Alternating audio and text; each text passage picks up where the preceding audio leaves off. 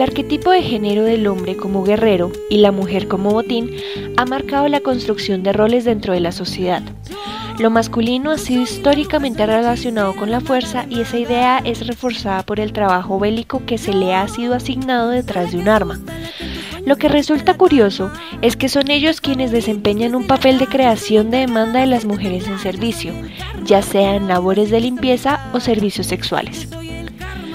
No es casualidad que el estallido de los hombres en armas por las guerras sea simultáneo al aumento de la violencia contra las mujeres, puesto que han habido repetidos ejemplos en el último siglo de cómo los conflictos han sido el caldo de cultivo perfecto para convertir el cuerpo femenino en territorio de guerra, ya sea mediante el fomento del mercado sexual, el acoso o las violaciones masivas. En ese orden de ideas, partimos de una sociedad que refuerza la masculinidad a través de la violencia y mide la valía de los hombres por su capacidad con las armas, mientras que ha convertido el cuerpo de las mujeres en una expresión del sufrimiento que se puede infringir al enemigo. El Estatuto de Roma de 1998 de la Corte Penal Internacional afirma que la violencia sexual puede equivaler a una técnica de guerra cuando es empleada para dominar y atemorizar una comunidad, por lo que puede constituir un crimen de lesa humanidad. Entre los efectos más graves del conflicto armado en Colombia se encuentra el incremento de los desplazados, los desaparecidos y los asesinatos, situaciones que se agravan aún más para las mujeres que conviven con el miedo constante de ser agredidas sexualmente, dados los casos de violaciones públicas como actos de retaliación contra la población civil.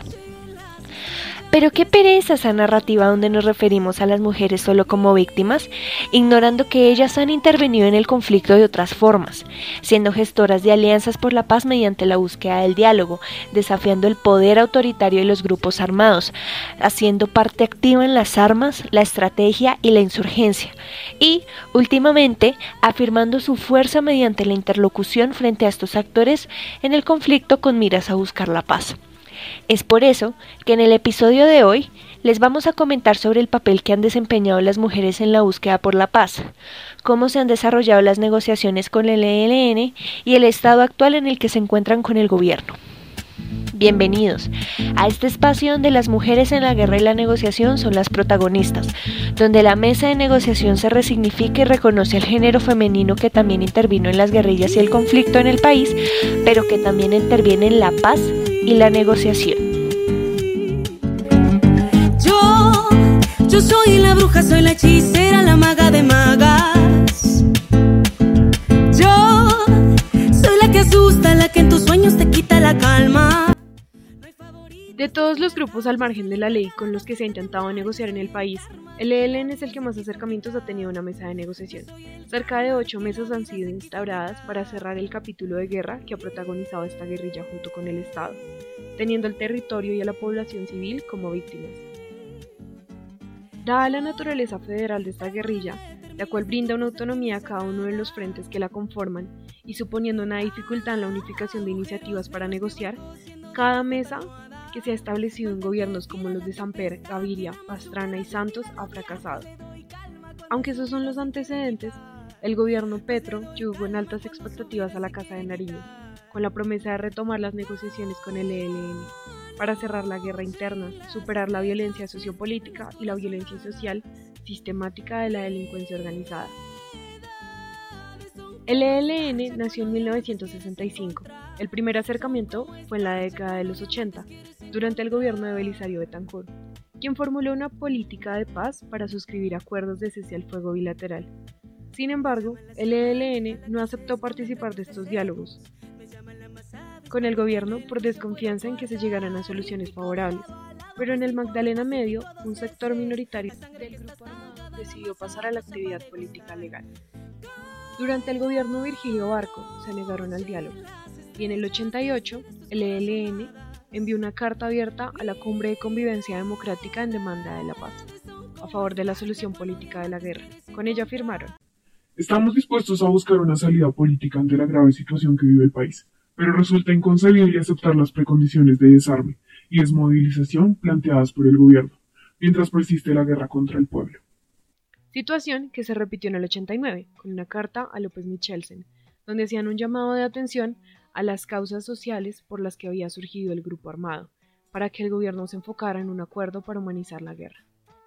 En la década del 90, el ELN se opuso a la constituyente y reafirmó su estrategia de guerra para convocar la creación de un poder popular autónomo desde lo local. En el 91 presionaron diálogos con el gobierno de Gaviria y propusieron ser escuchados en la constituyente, para lo cual el gobierno habilitó diálogos en Caracas, por lo que los acercamientos que estamos viendo hoy en día no son los primeros que se realizan en el país vecino. En el gobierno de Samper se insistió en la propuesta de humanizar la guerra, pero el contacto se estancó por el asesinato de los comandantes de la guerrilla que iban a representar al ELN en la mesa. En el gobierno de Uribe se negó la existencia del conflicto armado y se negaron los procesos de paz. El último intento de negociación con el ELN fue en el 2017, durante el gobierno de Santos, después de los acuerdos con las FARC. Un error fue el no haber implementado el proceso de paz con el ELN al mismo tiempo que con las FARC, puesto que no habría desacelerado los ánimos de negociación y tampoco habría individualizado las partes en el marco de la búsqueda de paz en el país, teniendo en cuenta que son actores que hacen parte de un todo. Las negociaciones con el ELN, instauradas en La Habana por Santos, se vieron interrumpidas el 19 de enero de 2019 en el gobierno de Duque, debido al ataque a la Escuela General Santander en la ciudad de Bogotá, la cual dejó 22 muertos y 68 heridos. Sin embargo, cabe resaltar la poca intención por parte del expresidente de llevar a cabo las negociaciones, usando el atentado como razón total para suspender la mesa de negociación. Eventualmente, los delegados de la mesa en La Habana en representación con el ELN fueron perseguidos judicialmente y expedida boleta de captura a su nombre.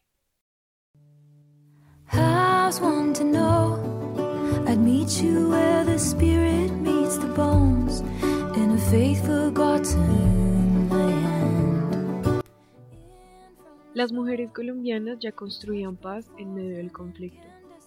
Como respuesta a la violencia, ellas desplegaron esfuerzos pacifistas que buscaban neutralizar la actividad bélica, proponiendo una negociación política que incluyera la perspectiva de género en los acuerdos.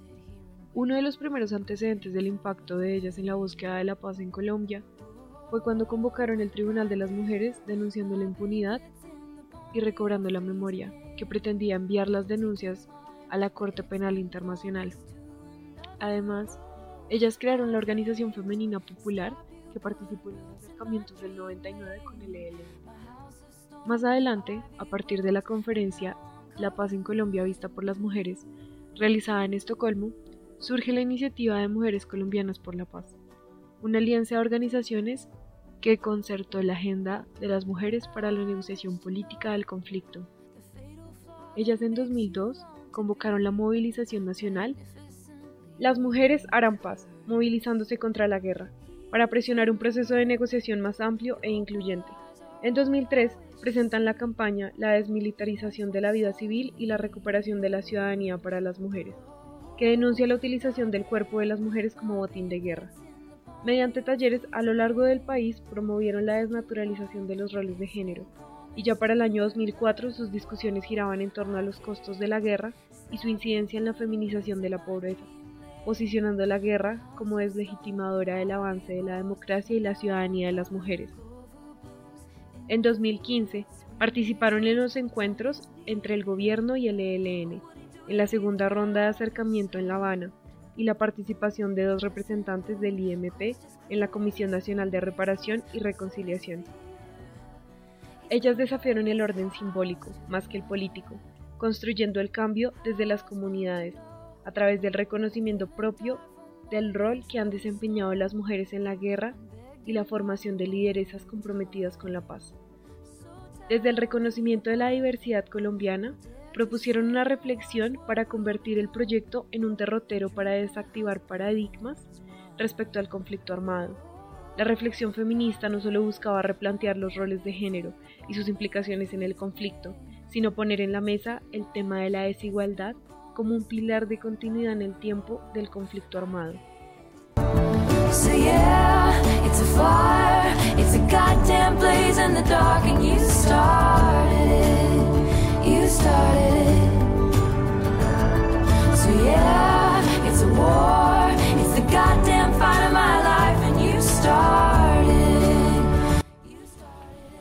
Desde la resolución 1325 del 2000, el Consejo de Seguridad de Naciones Unidas ha solicitado la adopción de una perspectiva de género para las negociaciones y aplicación de acuerdos de paz. En ese sentido, las mujeres deben ser incluidas en todos los niveles de adopción de decisiones, protección y promoción de los derechos de las mujeres en la prevención de conflictos. Con el respaldo de la resolución 1325, las organizaciones de mujeres presionaron hasta obtener la participación en la mesa de negociación y fuera incluida la perspectiva de género en el proceso de paz. En Colombia, el movimiento social de mujeres participó activamente en el proceso de negociación con las FARC. Gracias a su lucha constante se pudo discutir la reproducción de las opresiones que hacen parte del diario vivir porque durante el conflicto la violencia sexual fue ejercida principalmente sobre las mujeres, siendo esclavizadas para labores domésticas o para ejercer la prostitución. Es por ello que su consigna en La Habana fue la paz sin mujeres no va. Entre las medidas de inclusión utilizadas se encontraba, primero, la representación directa en la mesa de negociación, Segundo, consultas. pueden tener lugar durante todo el proceso. Es un canal formal de comunicación con la ciudadanía para recibir propuestas en torno a los temas de la agenda de paz. Tercero, comisiones inclusivas, conformadas para la implementación del acuerdo, pero también para preparar un proceso de paz y hacer parte de él. Cuarto, seguimiento eh, de la implementación del enfoque de género en las negociaciones. Quinto, Comisión para el esclarecimiento de la verdad, convivencia y no repetición. Para lograr establecer la verdad y construir garantías se requiere la participación de mujeres. Sexto, reparación directa en la mesa de negociaciones. Aunque las conversaciones en La Habana iniciaron sin mujeres, la presión ejercida por la Cumbre Nacional de Mujeres y Paz permitió hacer visible la ausencia de participación de las mujeres en el proceso de paz. Gracias a su movilización, en 2013 el gobierno envió una delegación con 20% de cuota femenina. Ellas lograron que se incorporara el enfoque de género en el texto del acuerdo. Su participación activa permitió reconocimientos como, primero, facilitar el acceso a la titularidad de la tierra con prioridad para las mujeres rurales cabeza de familia. Segundo, apertura democrática para las mujeres y fomento de la participación de ellas en organizaciones de mujeres. Tercero, compromiso de cese a la violencia, especialmente aquellas por razón de género. Cuarto, enfoque diferencial de género a los programas de sustitución de cultivos ilícitos. Quinto, exclusión de los indultos de caso de violencia sexual. El proceso tuvo un enfoque diferencial con énfasis en los derechos de las mujeres, lo que resultó fundamental para las excombatientes, dado que lo bélico se considera un espacio vedado a las mujeres y ellas tienen necesidades distintas que no pueden ser invisibilizadas. Además, la reintegración no puede ser un sinónimo de retomar los roles de género. Es necesario que haya una respuesta diferencial para que puedan redefinir su identidad de género y su orientación sexual moviendo fichas desde la razón.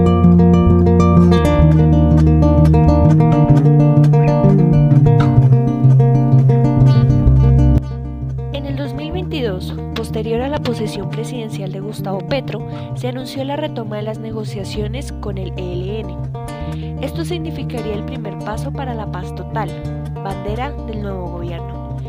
La sede de las negociaciones sería en la ciudad de Caracas, Venezuela, y contaría con la vigilancia de países como Noruega, Cuba y la misma Venezuela, con la posibilidad de involucrar más estados para la transparencia de las negociaciones. Un factor importante que permitió la retoma de la mesa de negociación fue el terreno de confianza que supone un gobierno de ideología de izquierda entrante con las banderas de la guerrilla en cuestión. Así, la afinidad de objetivos supone un entorno seguro y plausible para un eventual acuerdo de paz. Es importante recalcar cómo, a pesar de la autonomía de los frentes de la guerrilla, se logró una conciliación con miras a la paz. En esta retoma de negociaciones se pretenden abordar los seis puntos iniciales que se propusieron en el 2017, con perjuicio de posibles cambios de acuerdo a las dinámicas actuales del país. A saber, tenemos primero la participación fundamental de la sociedad para el éxito de las negociaciones. Tanto las partes, el Estado y la guerrilla, como terceros, la sociedad civil, campesinado e indígenas, son esenciales para que la mesa de negociación elabore un acuerdo integral segundo, democracia para la paz. Con miras a garantizar la participación política libre y los espacios de discusión seguros que reintegren todas las posturas.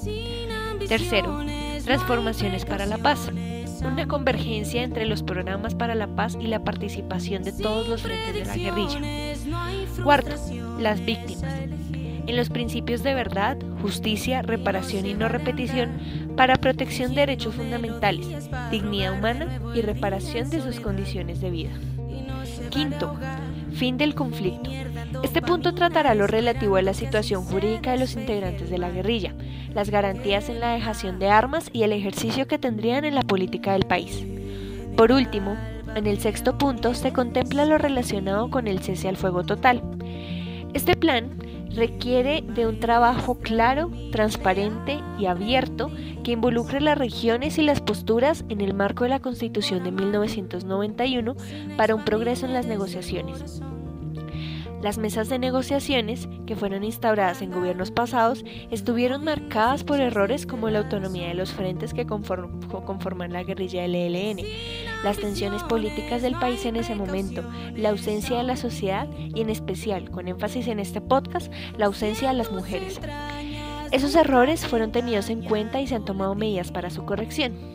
Específicamente, tanto el ELN como el Estado cuentan con la presencia de las mujeres en un 44% entre sus delegados para la negociación. Eso quiere decir que, comparado con veces anteriores, las mujeres tendrán posturas de poder valiosas en la mesa para representarse a sus mismas y a sus interesados.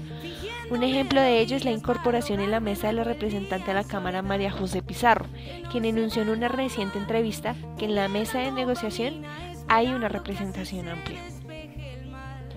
La presencia de las mujeres en procesos de paz es importante porque reivindican la presencia e influencia de ellas en el conflicto y sus dinámicas.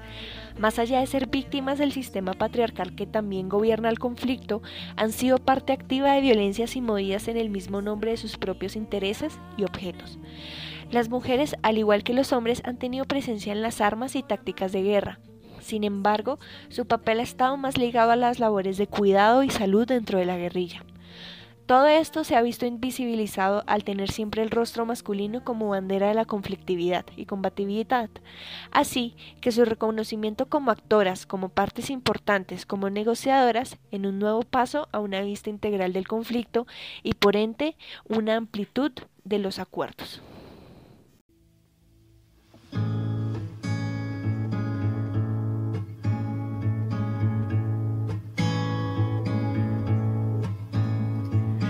Ya está aquí el fin de los tiempos. En Colombia, la guerra ha despertado más la conciencia de género que el propio movimiento. Han sido las mujeres quienes se han organizado exigiendo verdad, justicia y reparación, las que han luchado por la inclusión de grupos marginados y han sido ellas quienes llevaron a la mesa de negociación la importancia de discutir la deconstrucción de los roles de género. Las mujeres han mantenido vivo el tejido social colombiano durante el conflicto. Ellas han generado un sinnúmero de estrategias y alternativas para la construcción de la paz. Ellas dejaron de ser víctimas y se hicieron sujetas de derecho gracias a su búsqueda por la paz. Enfrentaron la violencia con estrategias colectivas. Su participación en las negociaciones ha sido producto de sus esfuerzos en la construcción de la reconciliación desde sus comunidades, por su trabajo incorporando el enfoque de género en el acuerdo final.